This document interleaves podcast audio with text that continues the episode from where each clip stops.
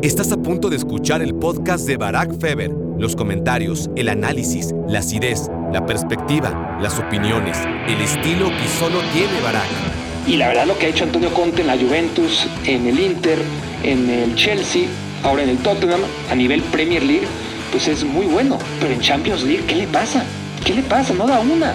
No, no, no, da una. O sea, con el Inter no podía pasar de fase grupos, con la Juventus un desastre, miren que en la Serie arrasaba, pero no pasaba fase grupos, o si acaso octavos de final con la Juventus, pero nunca más allá. Y cuando llegó a caer a Europa League tampoco, y con el Chelsea más de lo mismo, no se le da la Champions League a Antonio Conte. A pesar de todos los intereses económicos que siempre giran alrededor del fútbol y en estos tiempos más que nunca, a pesar de todos los pesares, otra vez el fútbol nos demuestra que es un poco un oasis, ¿no? Donde a veces el poderoso no se sale con la suya.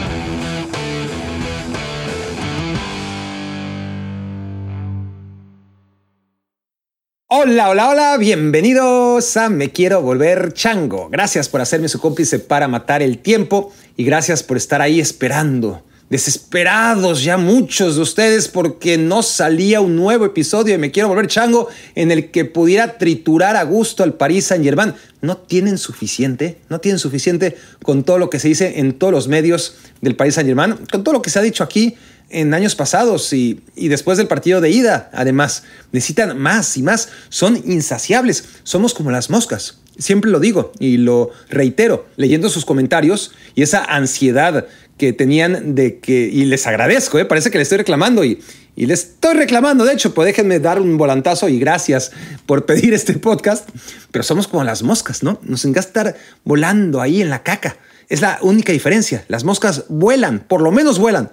A nosotros solo nos gusta estar ahí, alrededor de, la caca. Mientras más apestosa, más contentos estamos. Y, el Paris Saint Germain es eso, ¿no? Es, eso y, nos encanta que se convierta en eso cada año y ratificar que el fútbol es diferente, que en el fútbol, a diferencia de en la vida real, podemos aspirar a que el poderoso no se salga con la suya. Yo creo que ahí está la magia, fíjense, ¿no? La magia de estos momentos que unen a todos, prácticamente a todos. Es muy difícil encontrar a alguien que sea aficionado al Paris Saint-Germain sin que sea parisino o que tenga quizás 14 años, ¿no? Probablemente hay una generación de aficionados al Paris Saint-Germain con una edad en la que pues no tengan evidentemente la conciencia de qué están haciendo. Pero sí, a diferencia de, a ver, ¿qué otros proyectos similares pudieron unir a muchos, pero no de manera tan unánime? Por ejemplo, la selección brasileña, cada Copa del Mundo, no es favorita, muchos quieren o queremos que, pierda, hay veces que es todavía más favorita y, y hay todavía más ganas de que pierda, pero no es lo mismo, ¿no? No es esa sensación de que son imbatibles. Y además hay mucha gente que le gusta, que simpatiza con la selección brasileña. Entonces no hay una unidad en contra de Brasil en los mundiales. Cuando pierde un equipo grande en cualquier liga, pues sí, están los que festejan que pierde el América en México, pero hay muchos que son del América y, quieren que gane, ¿no? Y así en todas partes, en Italia con la Juventus y, y en Inglaterra con el Manchester United y en España con el Real Madrid o con el Barcelona, etcétera, etcétera. Hay mucha gente que no se une a la gran mayoría que es anti algo. Y eso es lo que tiene el ser anti algo. Cuando eres anti algo muy grande, eres parte de la mayoría. No importa cuánta gente le vaya a la América, que es muchísima, pero somos muchos más los antiamericanistas. No importa cuánta gente le vaya al Madrid en el mundo, que son miles de millones probablemente, pero hay miles de millones más unos cuantos que somos anti-madridistas. Y cuando se trata del Paris Saint-Germain, pues no hay tantos aficionados al Paris Saint-Germain. Y si hay mucha gente que odia al Paris Saint Germain y si no al club como tal, sí, a lo que representa, ¿no? Y les decía, esto es lo que tiene todavía, a pesar de, de la corrupción que le rodea, a pesar de todos los intereses económicos que siempre giran alrededor del fútbol y en estos tiempos más que nunca, a pesar de todos los pesares, otra vez el fútbol nos demuestra que es un poco un oasis, ¿no? Donde a veces el poderoso no se sale con la suya, ¿no? ¿Qué otros proyectos similares a este París Saint Germain se estaba pensando? ¿no? El, Dream Team de básquetbol en su momento o siempre. Pues hay mucha gente que quiere que pierda Estados Unidos en básquet, pero hay mucha gente que no, que quiere verlos ganar. Y aquí, aunque haya muchos admiradores de Lionel Messi o de Kylian Mbappé o, de Neymar, pues la gran mayoría sienten ese gusanito de decir, que pierdan, ¿no? Que pierdan. Ustedes pongan, bueno, con Zlatan, con Cavani, con ese equipo que, empezaba a generar ruido y, ganar la liga en Francia, pues había cierta indiferencia, ¿no? No, causaba seguramente tanto recelo. Cuando se gastan 400 millones de euros en dos jugadores, es decir, el Paris Saint Germain tiene a los dos jugadores más caros de la historia y además con una diferencia abismal sobre el tercero. Y de hecho, el tercero y el cuarto en la historia fueron gracias a ese dinero, ¿no? Eh, el, dinero que, que despilfarró el Barcelona por Coutinho y por Usman Dembélé, que son los jugadores 3 y 4 más caros de la historia, solamente fue posible por los 222 millones que pagó el Paris Saint-Germain por Neymar, ¿no? Entonces, la verdad es que si el Paris Saint-Germain ha gastado a lo bruto y, ha reventado el mercado y eso ya fue hace mucho tiempo y no se han salido con la suya y, parecía que con Messi era el jaque mate, ¿qué más pueden pedirle a la vida? ¿no? Traerse a Messi gratis y gratis en todos los sentidos, porque Lionel Messi pues llega con la carta de libertad una vez que se acabó su contrato con el Barcelona, ¿verdad? Y dices, bueno, es que hay que pagarle a Messi. Pero fíjense en esto, Nike le pagaba al Paris Saint Germain 25 millones de euros antes de que llegara Messi.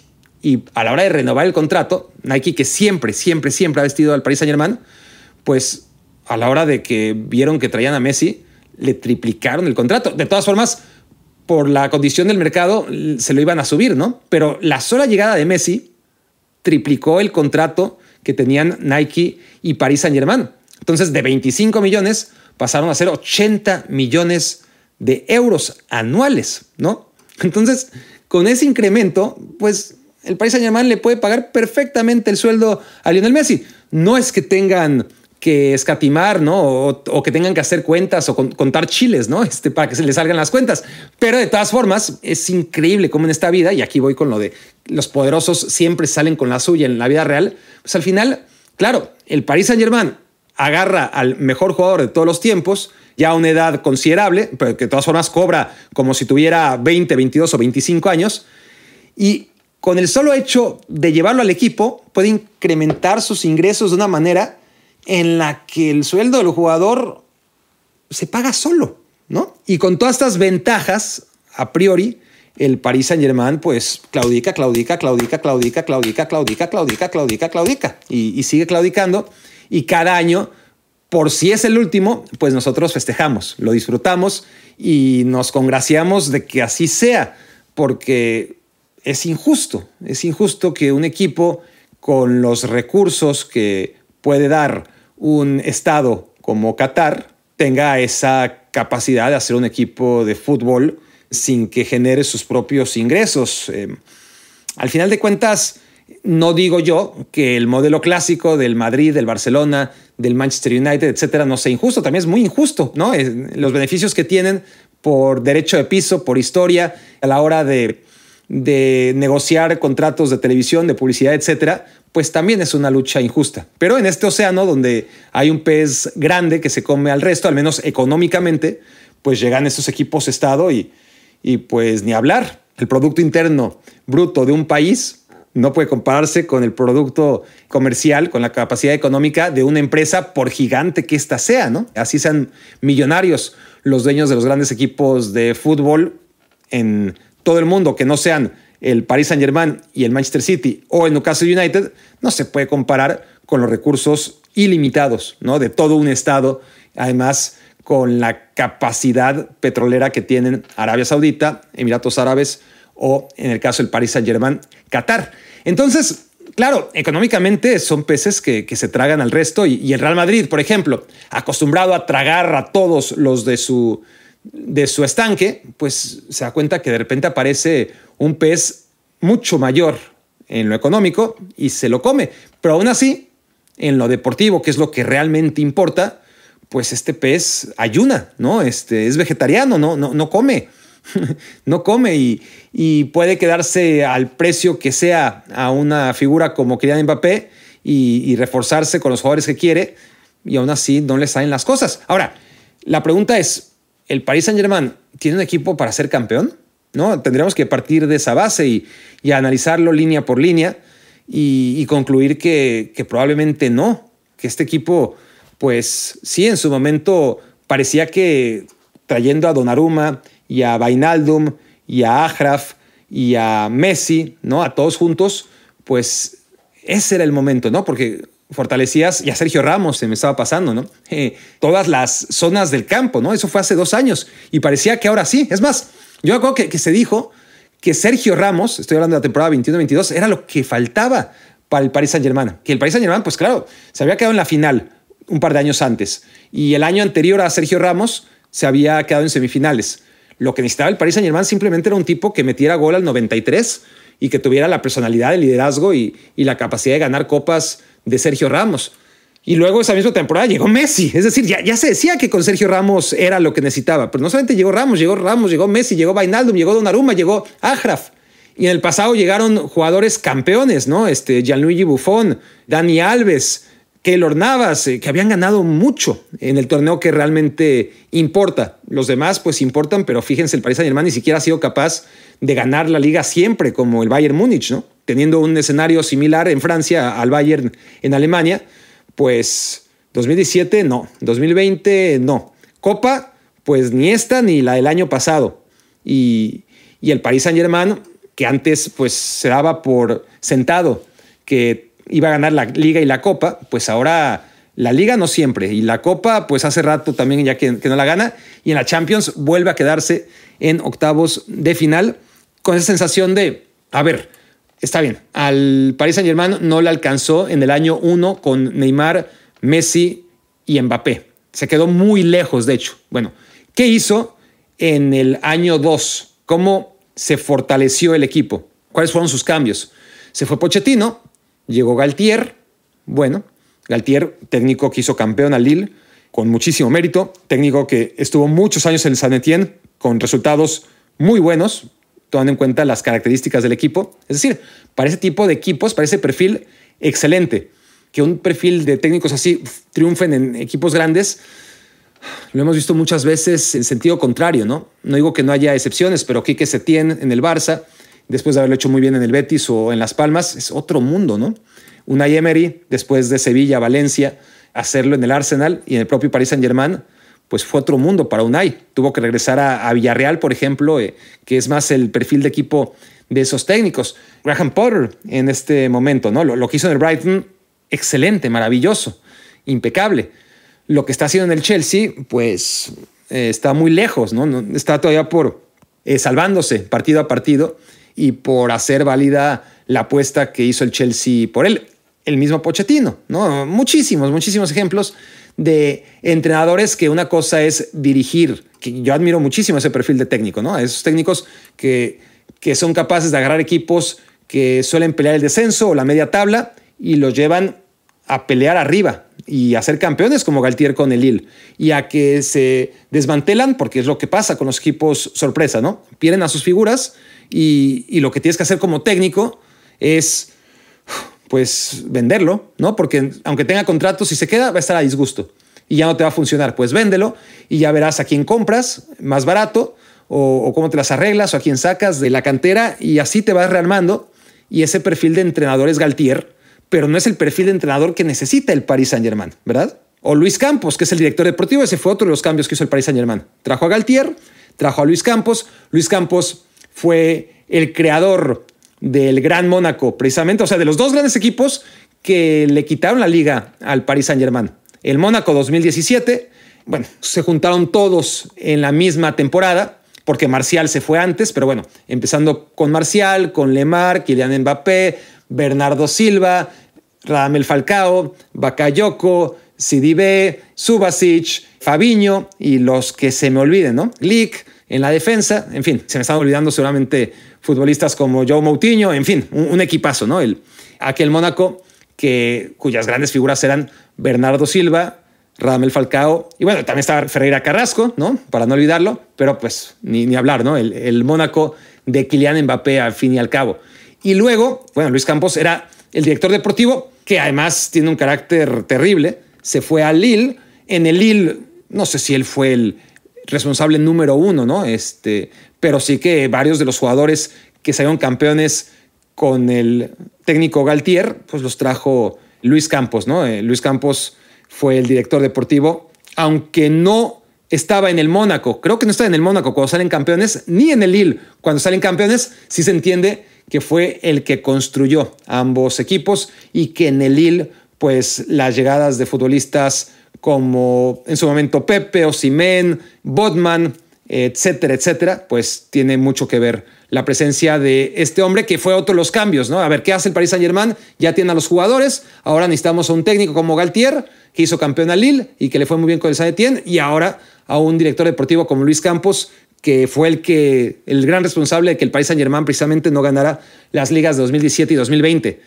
Y bueno, Luis Campos lo que decide es traerse a Renato Sánchez, a Vitiña, a Fabián Ruiz, a Soler y da por cerrada la plantilla y dices, puta, cuatro estampitas repetidas, ¿no? Más allá de, de lo diferente que puede ser Vitiña, ¿no? Y, su clase, menudito, Fabián Ruiz, pues un hombre más de, de área a área y, y, más corpulento, y Soler un poquito más de banda, pero también de carril central, muy, pues, muy español, ¿no? Al final de cuentas, muy ibéricos todos, este, Vitiña, Renato y Soler y, y, Ruiz, pues al final de cuentas, tres a cuatro mediocampistas, dos españoles, dos portugueses, de un perfil más o menos similar, y en un equipo donde apenas van a jugar dos de ellos, pues es, es algo que no tenía mucho sentido.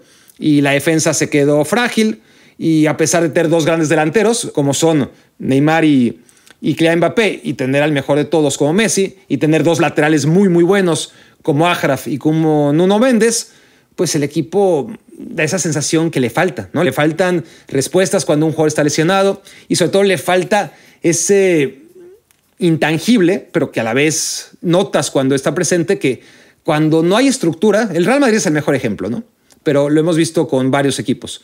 Cuando no hay estructura, cuando no hay inercia, cuando no hay dinámica, por lo menos hay un amor. Si no a los colores, no sé, algo, algo en el ambiente, ¿no? El, estadio es eléctrico, el jugador está comprometido con la causa, hay algo, hay algo que, que igual a la larga no sirve, va a caer por su propio peso, pero que para sacar un partido sobresale, ¿no? Y, y en el Paris Saint Germain no. Y es a lo que voy con este segundo partido, porque en la ida sí hay unos 15 minutos terminando el partido en los que el Bayern, después de pararse el Parque de los Príncipes a darle un baile al Paris Saint Germain, sin Kylian Mbappé, Kylian Mbappé estaba lesionado, entra desde la banca y el Paris Saint Germain tiene 15 minutos que nos hacen pensar que no había que cantar victoria, ¿no? que el Paris Saint Germain todavía podía decir algo en su visita a Múnich con Kylian Mbappé ahora sí desde el inicio y si lograba jugar como jugó esos últimos minutos contra el Bayern en el partido de ida, donde pudo empatar perfectamente, donde metió dos goles, fueron anulados en fuera de juego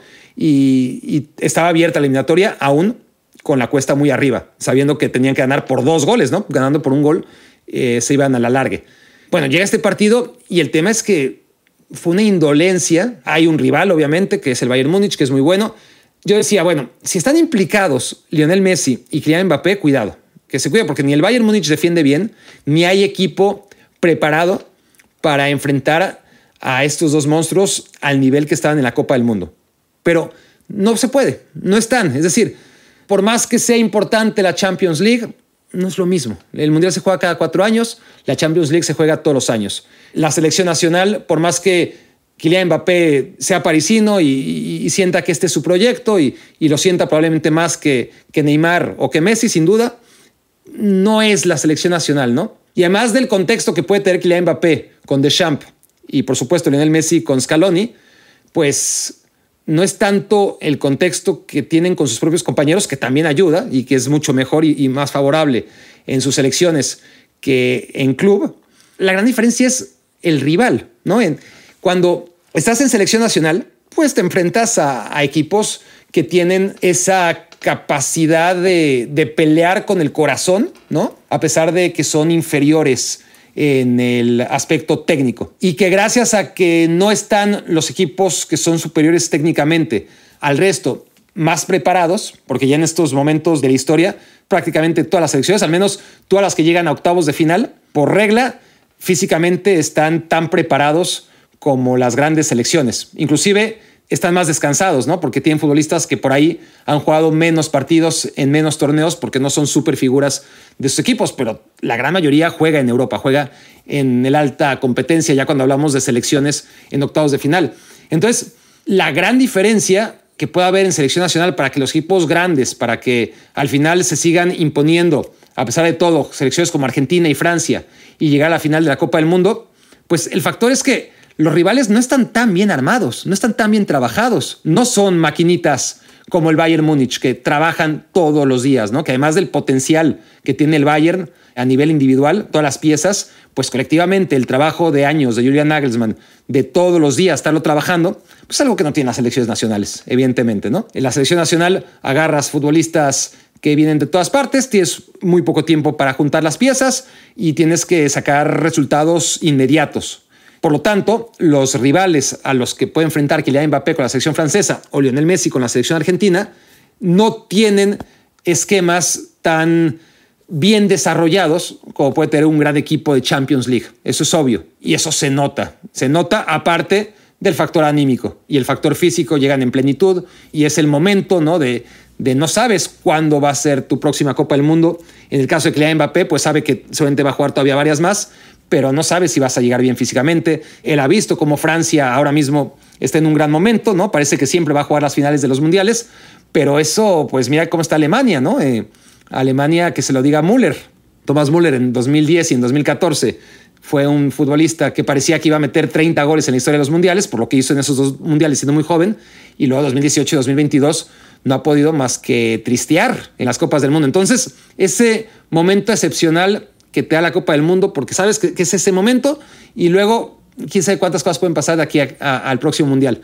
En la Champions no está, no está y aunque sea lo más importante del día a día después de la Copa del Mundo, pues el Paris Saint Germain no ha logrado que sus jugadores tengan esa implicación. Entonces, si juntamos la implicación que necesita un proyecto que no está bien armado del todo para poder contrarrestar las grietas y, el país Saint no lo tiene porque no tiene una historia que lo defienda tampoco, ¿no? No tiene esa mística que es tan difícil de, explicar, pero que está ahí, que está ahí y que es obvio cuando pasan los años y, ves que al final sí, son colores y son escudos y, son seres inanimados, ¿no? las historias de los equipos, sus colores, sus escudos, al final son futbolistas profesionales que han pasado por otros equipos y, y que deberían, ¿no? En el caso de Buffon, de Dani Alves, de, de Keylor Navas, de Neymar, de, todas las grandes figuras que ganaron tantas cosas en el Paris Saint Germain, de Lionel Messi, etcétera, etcétera.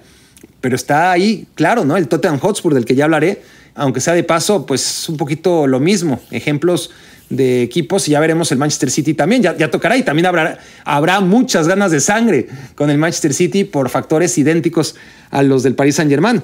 Y es lo que tiene, es lo que tiene todavía el fútbol y, cuando lo pierda, pues se perderá mucho, ¿no? Este, cuando lo gane siempre el equipo que, que más dinero tiene, entonces perderá mucho de su sentido el fútbol que, que en estos momentos nos da a la gran mayoría, insisto, muchas alegrías. El Paris Saint Germain ha cambiado de entrenadores a lo bruto, tuvo a Blanc, tuvo a Ancelotti, tuvo a Unai, tuvo a Tuchel, tuvo a Pochettino, tuvo a a todos, ¿no? Ahora a Galtier, todos los técnicos de todos los perfiles y nacionalidades, y, no puede ser que todos estén mal, no puede ser que todos estén mal. Tuvo también jugadores desde los Cavani e Ibrahimovic hasta los Messi y Neymar, pasando por Kylian Mbappé y por Pastore y por Di María y por jugadores geniales, y no puedes explicarlo desde otro punto de acercamiento que no sea uno, la poca estructura que tiene el equipo y dos, la poca cultura futbolera que tiene a la hora de que esos jugadores que han sido tan magníficos a lo largo de sus carreras sean capaces de serlo en el Paris Saint Germain en el momento clave, ¿no? Eh, ves a, Lionel Messi y a, y a Kylian Mbappé, se decía que el problema era Neymar, pues no, quedó claro que el problema no era Neymar y, y el problema no es ni Neymar, ni Messi, ni Mbappé, ni Cavani, ni Ibrahimovic, ni Luis Campos, porque también podemos hablar de diferentes directores deportivos, ni Leonardo. Al final es la mal la construcción y la mala visión que se tiene a la hora de hacer un equipo de fútbol que no tiene historia y que ya cuando no tiene historia ganadora europea ya va perdiendo, ya los jugadores no tienen esa implicación en los momentos clave, que, es tan difícil de, definir, pero que se percibe, ¿no? Que todo el mundo, eh, no podemos discutirlo porque, porque se percibe. Eh, hay equipos con historia, equipos sin historia, y por más lana que le metan a aquellos equipos sin historia, el Chelsea le costó tanto y, es hasta ahora la única excepción, ¿no? Y, lo logró y lo logró dos veces y, ya está. Es el único camino que hay que seguir y, después de, de, tener unos vaivenes y unos, unas altas y unas bajas, pero, ciertamente eh, el Chelsea puede decir, mira, también sin historia, trabajando mucho, puedes crear después de muchos años una cultura en la que el equipo esté preparado para ganar la Champions League. Pero de aquí a que haya un segundo equipo como el Chelsea, pues bueno, vamos a ver el City cuando lo logra, si es que lo logra. Vamos a ver si el Paris Saint Germain es capaz de ello. Vamos a ver si el Newcastle en unos años puede también entrar al debate. Pero lo cierto es que por alguna razón hay equipos que por el simple peso de la historia logran que sus jugadores estén más implicados en el proyecto y, den algo más, ¿no? Cuando es necesario en el momento en el que realmente hay que marcar la diferencia con el contrario, ¿no? Y, y el Bayern Múnich lo tiene, no lo tiene sin tener a grandes figuras. Tiene a Kimmich, tiene a Goretzka, que son seguramente la mejor pareja de mediocampistas del mundo. Tiene a Musiala, que es seguramente el prospecto de futbolista más interesante del planeta en el mediocampo. Tiene a jugadores en los laterales, como Cancelo, que ingresa de cambio y que también es de primer nivel, nadie lo duda. Es decir, no estoy ninguneando al, Bayern Múnich, pero aquí está el ejemplo de un equipo que aún perdiendo a Lewandowski, aún con un Sadio Mané que todavía no lo hemos visto en plenitud en el Bayern, no es necesario porque el Bayern, uno, tiene estructura y dos, si esta estructura fallara, tiene eso que le falta al Paris Saint Germain y que le puede sacar a flote en momentos cruciales. Y el Paris Saint Germain, insisto, no tiene lo uno ni lo otro. Y, por eso le va como le va en este torneo de la Champions League. Por último, al repartir culpas, pues siempre hablamos, ¿no? De, no, es que Messi, es que Mbappé, yo digo, no es ni Messi, ni Mbappé, ni, ni Neymar. A Neymar déjenlo en paz, pobrecito, porque, porque siempre es el que, al que se le acusa. Y yo soy el menos neymarista del mundo, ¿eh? Pero, pero aquí queda comprobado cómo, bueno, con Neymar, sin Neymar, la implicación de Neymar da igual y, los jugadores que ya se fueron y los entrenadores que van y vienen y los directores deportivos. El que está ahí es el jeque, ese no se mueve. Y al que Laifi con sus mismas políticas y eso no cambia. Y ahí está el problema del Paris Saint Germain. ¿Y saben quién sigue ahí también? ¿Y quién siempre pasa de puntitas y nadie le dice nada? Marco Verratti. Ese, ¿no? Es Marco Erratti. Siempre comete errores en los momentos importantes, sea una pérdida de balón grosera como la del 1-0 del Bayern Múnich, sea una pérdida un poco más justificable, como la que pierde en campo contrario, o más bien se la quitan, ahí no la pierde, sino se la quitan, y que provoca el 2 0, sea que lo expulsan en un partido importante, que suele ocurrirle, pero es que ya la colección de partidos en los que queda señalado Berratti, tanto con la selección italiana, que no ha dado una el pobre, como el Paris Saint Germain, pues sí, es un jugador genial, es un jugador técnicamente buenísimo, este, sale de cualquier presión con el balón controlado, a menos de que se equivoque, y se equivoca en momentos cruciales y pierde la cabeza de manera bastante asidua y deja a su equipo con 10 y cuando no, pues ya lo deja con un hándicap en el marcador porque cometió una tontería. Y Marco Errati se la pasa de puntitas cada año y sin que nadie lo señale. Y conste que me parece un jugador genial. Es decir, si decir lo contrario es una soberana estupidez. Pero también como hay jugadores que, parecen inmunes, ¿no? Porque está ahí, siempre ha estado ahí. Berratti ¿no? es el que más tiempo lleva ahí. Nunca pasa nada con él en los grandes partidos. Al contrario, siempre deja que desear, pero nunca nadie lo señala. ¿no? Señalan a las figuras de ataque, a las figuras de la defensa, a los que ya se fueron, a los que están por venir, a los directivos, a los entrenadores, a las figuras. Verati no se dice nada. Y a final de cuentas, pues a pesar de que el Bayern Múnich en 180 minutos fue mucho más, ni duda cabe, que el País Saint Germain, hay un momento clave. Y ese momento clave, bueno, hay dos momentos clave que pudieron cambiar. ¿eh? Y todo lo que estamos diciendo, bla, bla, bla, ahora quizás estaríamos diciendo otra cosa.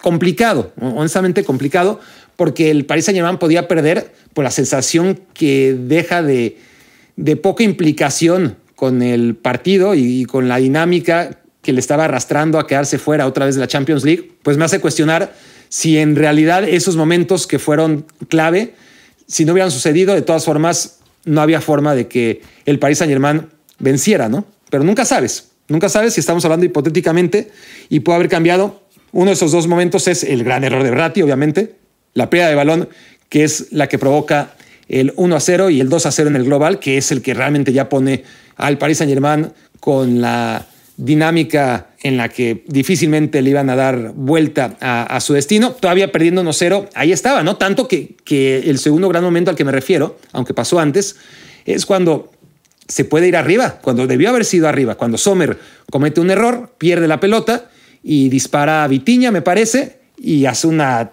tremenda salvada sobre la línea de Licht para evitar el 1-0. Y al final, incluso cuando un proyecto tan bueno como el Bayern y uno tan malo como el Paris Saint-Germain se enfrentan, cuando estamos hablando de, de superélite, son momentos, ¿no? Son esos momentos. El error de Berratti que causa el gol, el error de Sommer que no causa el gol, y ahí quedó la eliminatoria. Podemos hablar y debatir y, y a final de cuentas, a pesar de todo, todas las cosas que pasaron en 180 minutos, creo que se puede resumir en esos dos momentos.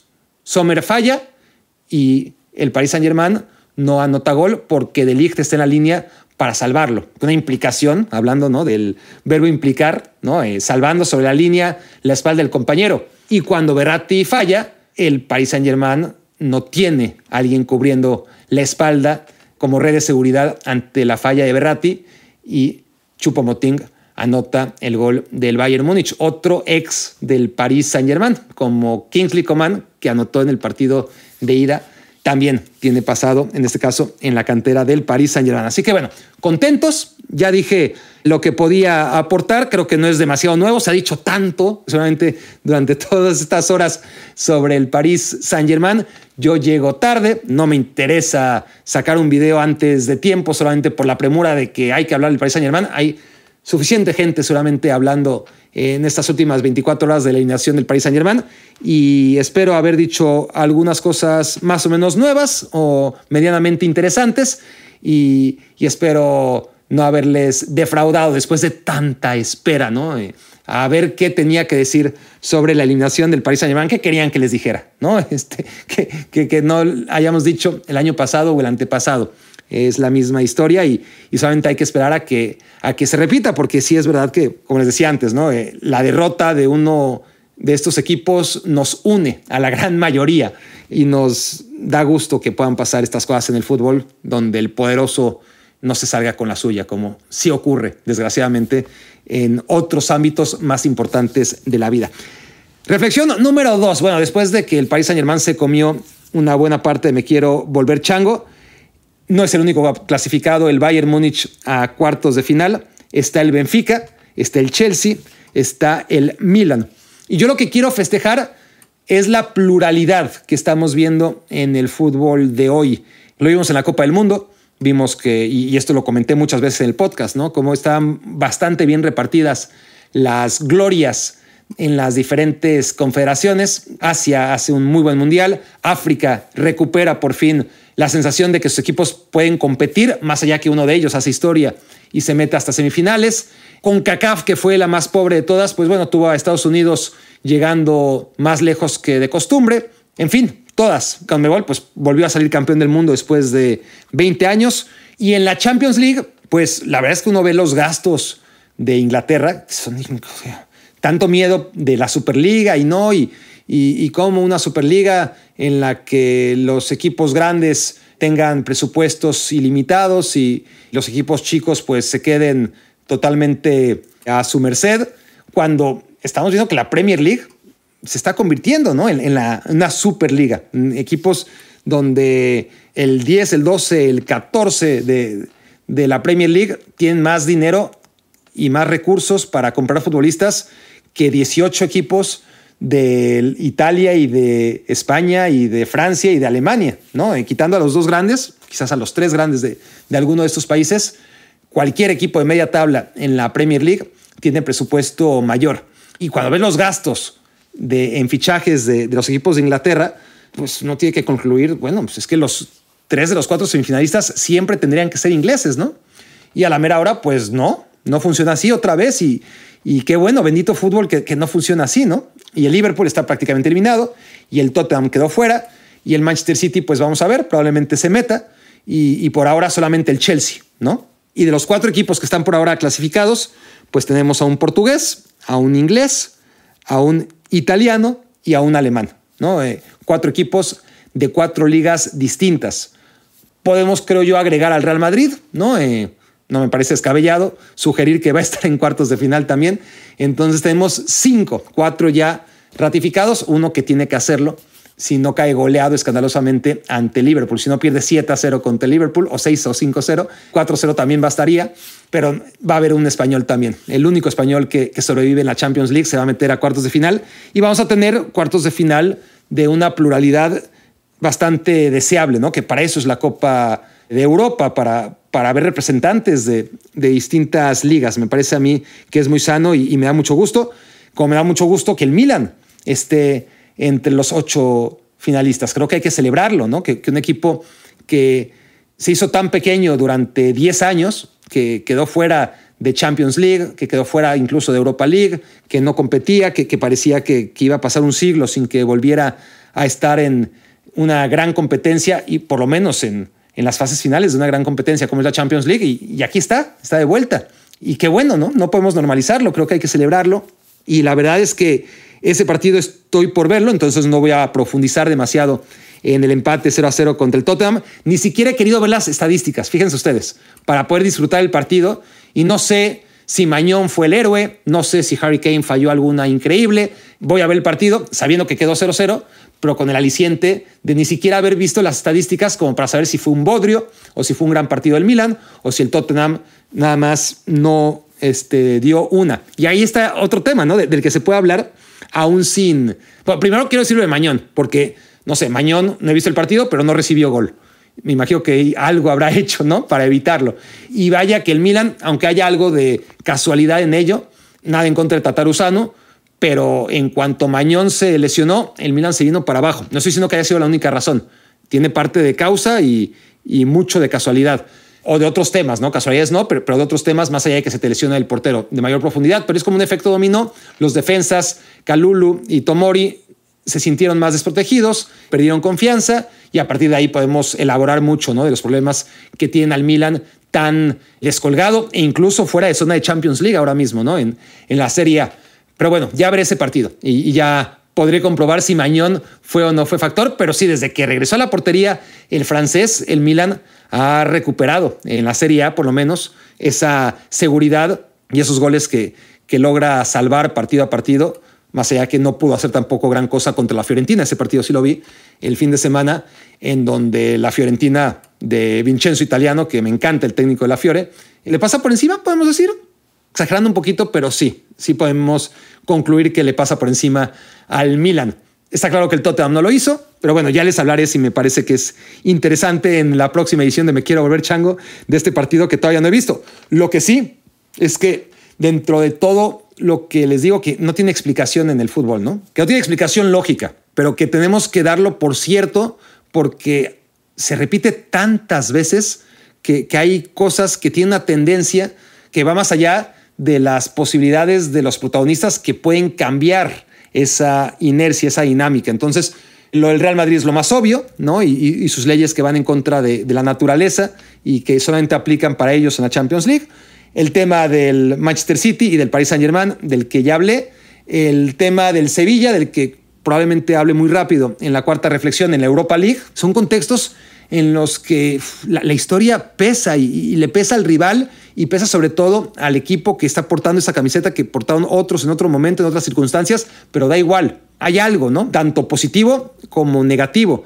Lo positivo que te arrastra a seguir con esa tendencia histórica, aunque hayan sido otros los que lograron las gestas, y lo negativo para que te persiga una nube de la cual no puedas escaparte. Y aquí es a donde me refiero Antonio Conte. Lo de Antonio Conte con la Champions League es increíble, ¿no? Es increíble. O sea, no puede ser casualidad y a la vez no hay forma de explicarlo de manera académica. ¿Es un gran entrenador? Sí, es un gran entrenador. Es un entrenador que está mucho mejor diseñado para los torneos largos, para las ligas, en lugar de los duelos a morir o ganar. Está claro, está claro que las copas no son lo suyo. El Tottenham quedó fuera de competencia en Copa y en Copa de la Liga, pero eso pasa siempre con y, sin Antonio Conte. En la Liga, en la Premier League, pues tiene sus altas, sus bajas, pero, pero se metió a la Champions League, acabó entre los cuatro primeros, viniendo atrás y quitándole el cuarto puesto al Arsenal en la última jornada. Y, y la verdad lo que ha hecho Antonio Conte en la Juventus, en el Inter, en el Chelsea, ahora en el Tottenham, a nivel Premier League, pues es muy bueno, ¿no? Es indudable, muy, muy bueno. Pero en Champions League, ¿qué le pasa? ¿Qué le pasa? No da una. No, no, no da una. O sea, con el Inter no podía pasar de fase grupos, con la Juventus un desastre, y miren que en la Serie A arrasaba, pero no pasaba fase grupos, o si acaso octavos de final con la Juventus, pero nunca más allá.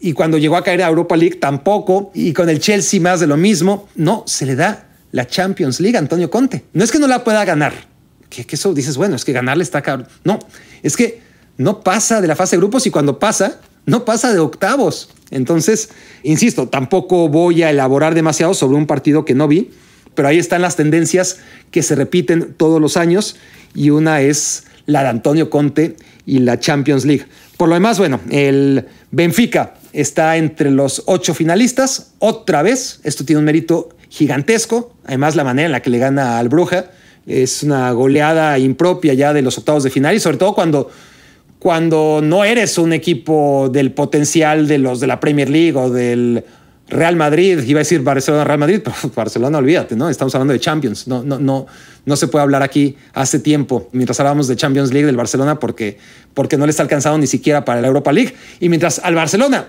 y digo Barcelona porque precisamente el Barça pierde ante el Benfica, ¿no? El, el año pasado, y el Benfica es el que le quita la posibilidad de meterse a octavos de final en un grupo donde también estaba el Bayern. Y este año ocurre lo mismo con el Barça, pero en lugar de Benfica fue el Inter el que evita que, el Barça se meta a octavos y lo manda a la Europa League, donde pierde contra el Eintracht un año y donde pierde contra el Manchester United al siguiente.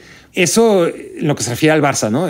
Pero para contextualizar lo que es meterse entre los ocho mejores de Europa dos años seguidos.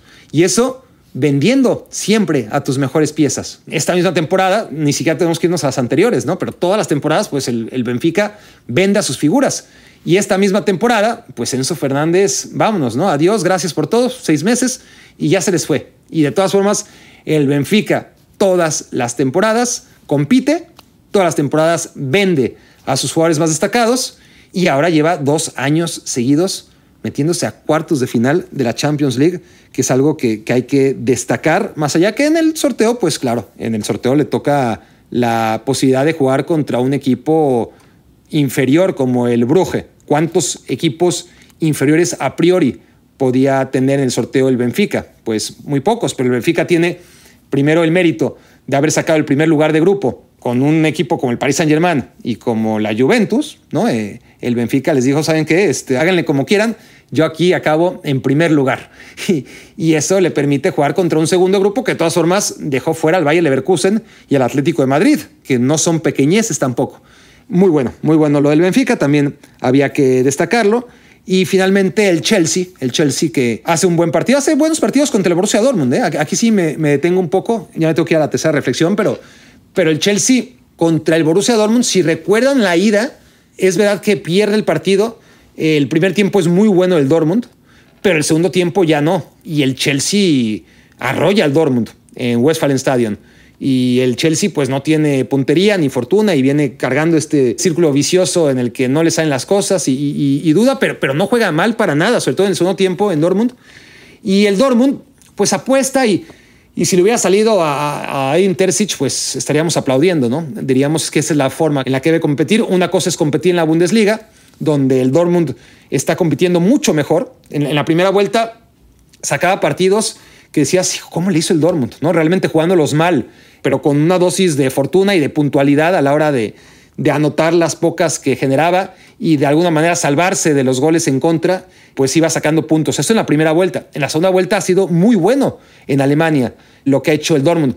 Es verdad que en algunos partidos se echa para atrás y, deja algunas dudas, o, el equipo rival lo echa para atrás y acaba sacando el resultado con más aprietos de lo que uno desearía, ¿no? Como testigo, tras ver la facilidad con la que un Dortmund ambicioso, ofensivo, dinámico, echado para adelante, podría acabar con sus rivales, ¿no? De, otra manera, en lugar de estar sufriendo. Pero bueno, es la forma, para eso le alcanza, tiene también mucho mérito, ¿no? Volviendo a lo del Benfica, pues también el Dortmund es otro ejemplo de, equipo que, cada año tiene que vender a los mejores jugadores y que sobrevive, ¿no? Eh, no ha logrado meterse a cuartos de final como ha hecho el Benfica ya dos años seguidos, pero no se le puede pedir mucho más que lo que hace contra el Chelsea. Yo sí, y obviamente en retrospectiva es más fácil decirlo, hubiera preferido un, un Dortmund que atacara al Chelsea, que buscara ese intercambio de golpes, aún sabiendo que, que el Chelsea tiene individualmente a mejores jugadores, porque tiene dudas, que tenía la presión y que el Dortmund pudo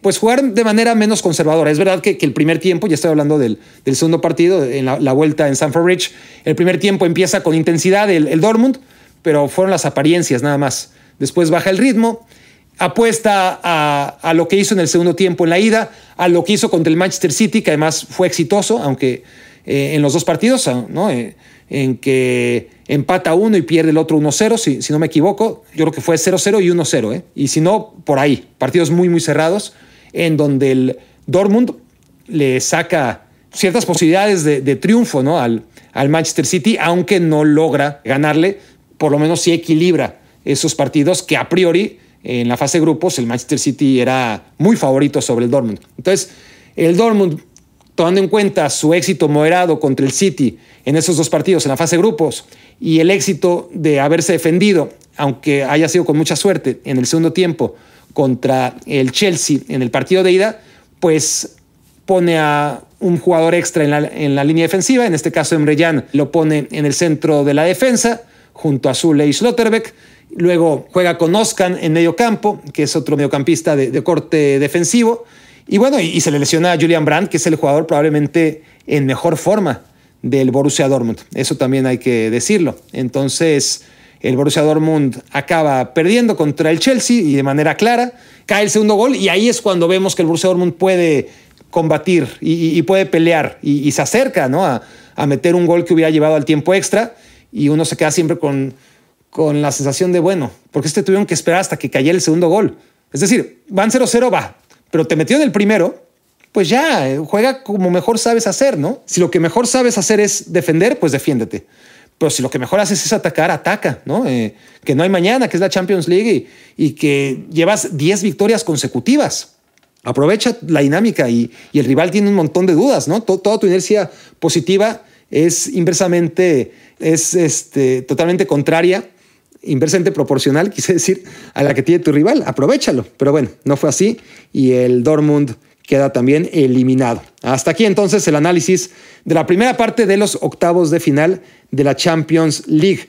Vamos rápido a Europa League, no los voy a aburrir más. Los equipos españoles me parece que son la gran noticia porque pierden y pierden de manera categórica.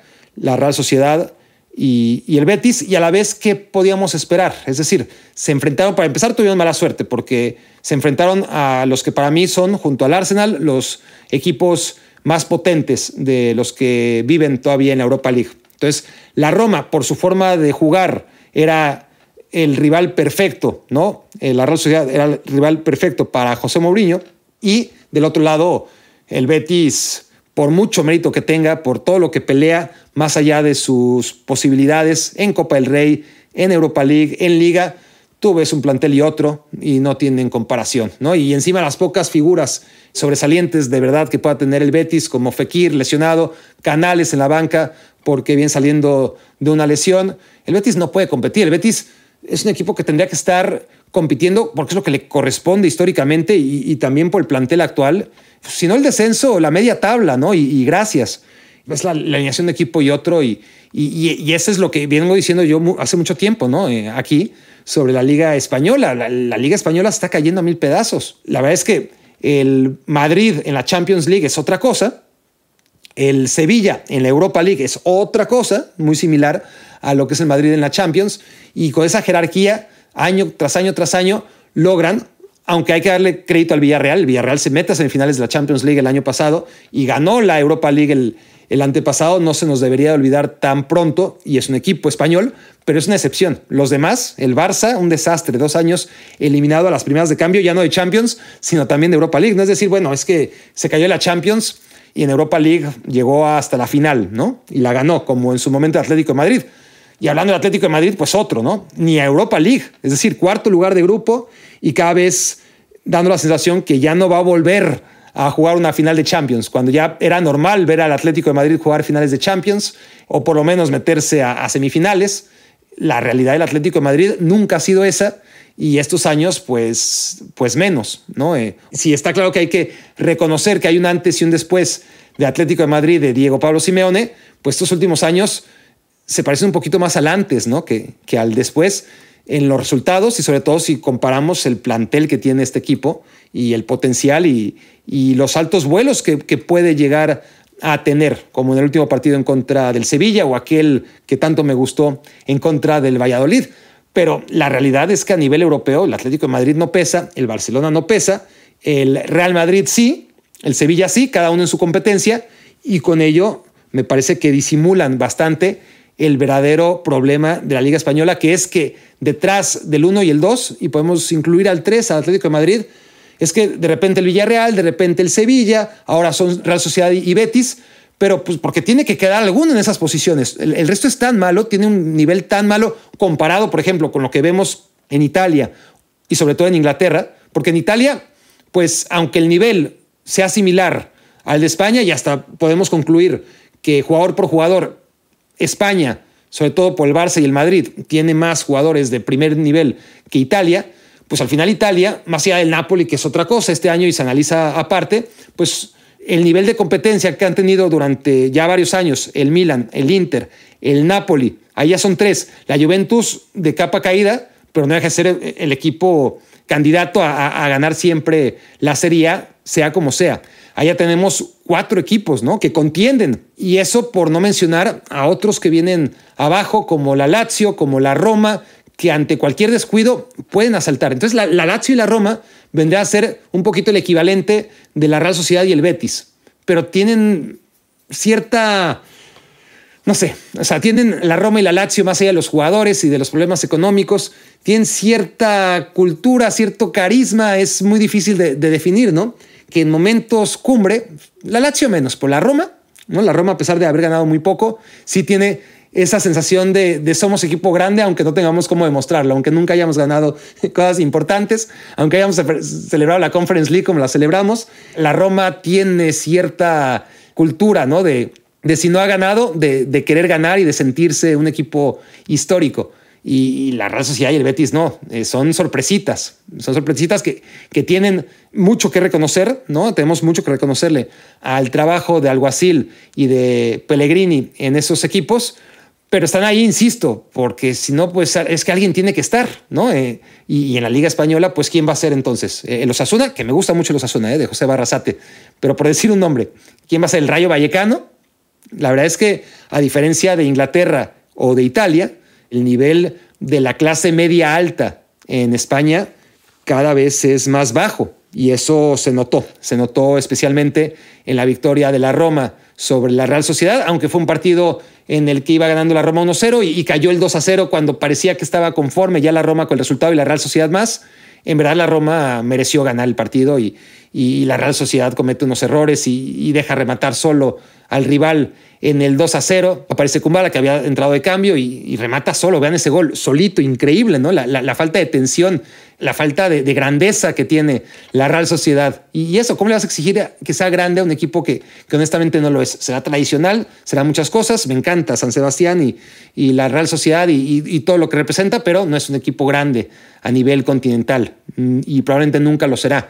Y, del Betis lo mismo, ¿no? Entonces, el Betis pues le pasan por encima de principio a fin su gol es accidental, es un golazo, pero, pero va en contra del guion del partido y acaba siendo goleado cuatro goles a uno. Finalmente, vámonos con la Conca Champions. Em, me, encantaron los resultados de la Conca Champions. Estoy viendo los resultados de hoy en vivo. Vamos a ver cómo quedaron. Perdió la Alajuelense 0 a 3 contra el LAFC. Y empataron 0-0 Motagua y Pachuca, que no es un mal resultado para Pachuca, pero me encantaron varias cosas de la jornada. A ver, primero hay que entender que en la Conca Champions, en este nuevo formato que creo que ya lleva tres años, quizás cuatro, en este nuevo formato hay 16 equipos, ¿bien? Hay cuatro equipos mexicanos, cinco equipos de la MLS, cuatro representando a Estados Unidos y uno a Canadá que acaparan por default nueve lugares. Ellos, solamente por ser de las ligas de las que vienen, ya ocupan nueve de 16 lugares. Los otros siete se tienen que pelear todos, el resto del mundo, por tener esos siete lugares. ¿Cómo se reparten? Hay una Champions, por llamarla así, centroamericana, una Copa de Campeones centroamericana, y ahí van tres equipos de Costa Rica y tres de Honduras y tres de bueno, no sé cuántos de, El Salvador, no sé si sean dos o tres, honestamente, pero bueno, ahí están El Salvador y Panamá y, Nicaragua y, y, las potencias centroamericanas, que son la Liga de Costa Rica y la de Honduras, ¿no? Y entre todos tienen que jugar ese torneo y solamente clasifican seis. Seis. Seis entre todos, ¿no? La Liga de Honduras, la de Costa Rica, la de Guatemala, la de Panamá la de Nicaragua, ¿cuál me estaba faltando? La del Salvador. Entre todas esas, solamente hay seis boletos y uno para el Caribe. Juegan la Copa de Campeones los equipos de Caribe y solamente un equipo tiene acceso a octavos de final. Entonces, se mete este equipo campeón del Caribe, ¿no? Al Caribe le dan un solo boleto y te lo tienes que ganar después de ganarle a todos los campeones para ganarte el derecho de estar enfrentando a rivales de la MLS y de la Liga MX que no tienen que pelear contra nadie, no tienen rondas previas, no, se meten directos a octavos de final. Y llega este equipo, el Violet de Haití, con todos los problemas que hay en Haití, y le gana 3-0 al Austin, que fue líder en la MLS y que por eso me parece a mí que está en, en la Conca Champions. 3 0. Y puede ser que el Austin le dé la vuelta, no sé, pero por ahora hay que disfrutar lo que nos da el fútbol, ¿no? Y, volvemos a lo mismo y al mismo tema de, de, lo poético, de la justicia poética que, que pueda haber, ¿no? Que, que un equipo como el Violet de Haití, que tuvo que ganar la Copa de Campeones de las Islas para poder llegar a enfrentarse a equipos que no tuvieron ninguna eliminatoria previa, pues eso ya fue una buena noticia. Y luego, el hecho de que Tigres haya empatado 0 a 0 contra Orlando en casa, el hecho que Atlas haya perdido 4 a 1 contra el Olimpia hondureño, pues es buenísimo, ¿no? Porque primero el Olimpia, como ya dije, tuvo que clasificarse, ahí mis respetos a los equipos hondureños, porque se tienen que romper la madre contra todos los centroamericanos y, solamente hay tres boletos, ¿no? Y los tres hondureños se metieron, sacaron tres de los seis y después ahí el Tauro de Panamá sacó uno y el Alajuelense de Costa Rica sacó el otro y el FAS del Salvador el restante. Eh, pero los hondureños se metieron los tres. Y los equipos mexicanos que junto a los de la MLS no tienen que pasar por ninguna ronda previa, pues ahí están, como si fuera un trámite, ¿no? Tener que enfrentar a los centroamericanos y pácatelas. 4 a 1 el Olimpia y a mí me da un gusto gigantesco. ¿Para qué les engaño? ¿Y puede remontar el Atlas? Pues sí, puede remontar, pero ojalá no suceda. ¿Por qué? Me encantaría que quedara fuera Tigres. Insisto, perdió 0-0 contra Orlando y, ahora va a jugar en Florida. Imagínense que, que pierde Tigres, pierde Atlas. León sí que sacó un buen resultado, ganó en Panamá 1-0. Pachuca empató 0 0 contra el Motagua de visitante así que lo tiene bien encarrilado. Pero bueno, acostumbrados a que los cuatro semifinalistas de la Conga Champions, o por lo menos tres, sean de México, pues sería muy bueno, ¿no? Que esta vez solo sean dos y que esto vaya añadiendo a todas las evidencias que vamos ya coleccionando de cómo el fútbol mexicano ya no está estancado, es que ya está caminando para atrás y, y cómo todas estas medidas que están tomando son una ridiculez porque ni son suficientes, ni son medidas, ni, ni está haciendo nada por el bien del fútbol mexicano. Al contrario. Entonces, si no sirvió de absolutamente nada, porque decíamos, bueno, es que México lo que tiene que pasar es que no clasifica un mundial. Bueno, sí que la clasificó. Bueno, pero por lo menos que, que no se meta a octavos de final, porque ahí sí van a cambiar las cosas. No, no van a cambiar nunca, ¿no? La federación no regula a los equipos de la Liga MX como ocurre en todo el mundo, ¿no? Hay una federación y esta regula a los clubes de fútbol. No, aquí los clubes de fútbol mexicano son los que regulan a la federación y así no se puede. Así está cabrón porque van a ver por sus propios intereses, es obvio. Si los equipos de cualquier liga, los que me digan, ¿Creen que solamente en México están preocupados por su inversión? En, todo el mundo, si pudieran quitar el descenso, lo quitarían, ¿no? Pero no pueden porque no se mandan solos. En México sí se mandan solos. Entonces, ¿saben qué? Que se jodan. Porque si no hay alguien que les regule y nadie que les haga entender con todas las evidencias que necesitan cambiar y que nos va a ir mejor a todos, a ellos en su negocio, pero sobre todo al fútbol mexicano, que es lo que nos preocupa a nosotros, no, no, el negocio de estos 10 que tienen totalmente secuestrado en este decapolio, ¿no? Este, hay monopolios, hay duopolios y este es un decapolio en la medida en la que no dejan que entre gente nueva y, y con alguna idea que pueda repercutir en una mejora del fútbol mexicano, ¿no? Lo quieren todo para ellos solos. Que se jodan, ¿no? Y, y qué bueno que, que, el Atlas no remonte, que pierda contra el equipo hondureño, contra el Olimpia, que Orlando le gane a Tigres en la vuelta, que Tigres no pueda remontar tras haber empatado 0-0 en casa.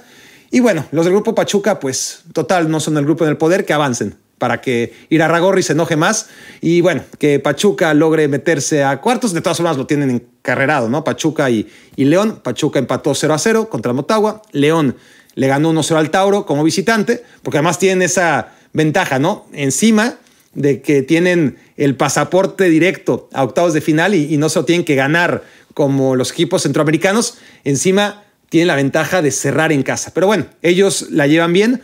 El Atlas tiene que dar la vuelta y ojalá no lo haga. Y Tigres, ojalá no lo haga, porque esto no va a cambiar nada por sí solo, pero es una evidencia más. Y, y si el año siguiente otra vez pasa, se van a ir acumulando y ahí sí, cuando los equipos mexicanos sean incapaces ni siquiera de hacer lo que siempre hacen, que es meter a cuatro equipos en semifinales o por lo menos en cuartos de finales de, la, de una Conca Champions que está hecha a su medida, pues ahí tal vez digan, puta, le estamos cagando. Ah, tenemos que hacer algo porque, porque hasta nuestro negocio está cayendo cuando ya no podemos ni siquiera hacernos respetar en la Conca Champions, ¿no? Ojalá, ojalá nos siga dando alegrías esta Conca Champions como nos dio alegría la Champions League. Y, y bueno, ya veremos qué pasa en los partidos de vuelta. Por ahora hay que celebrar, pero de nada va a servir si, si al final no se logran esos resultados en la vuelta Ojalá el Violet, eso no tiene nada que ver con la Liga MX, pero que el Violet logre eliminar al Austin, pero sobre todo que el Atlas pierda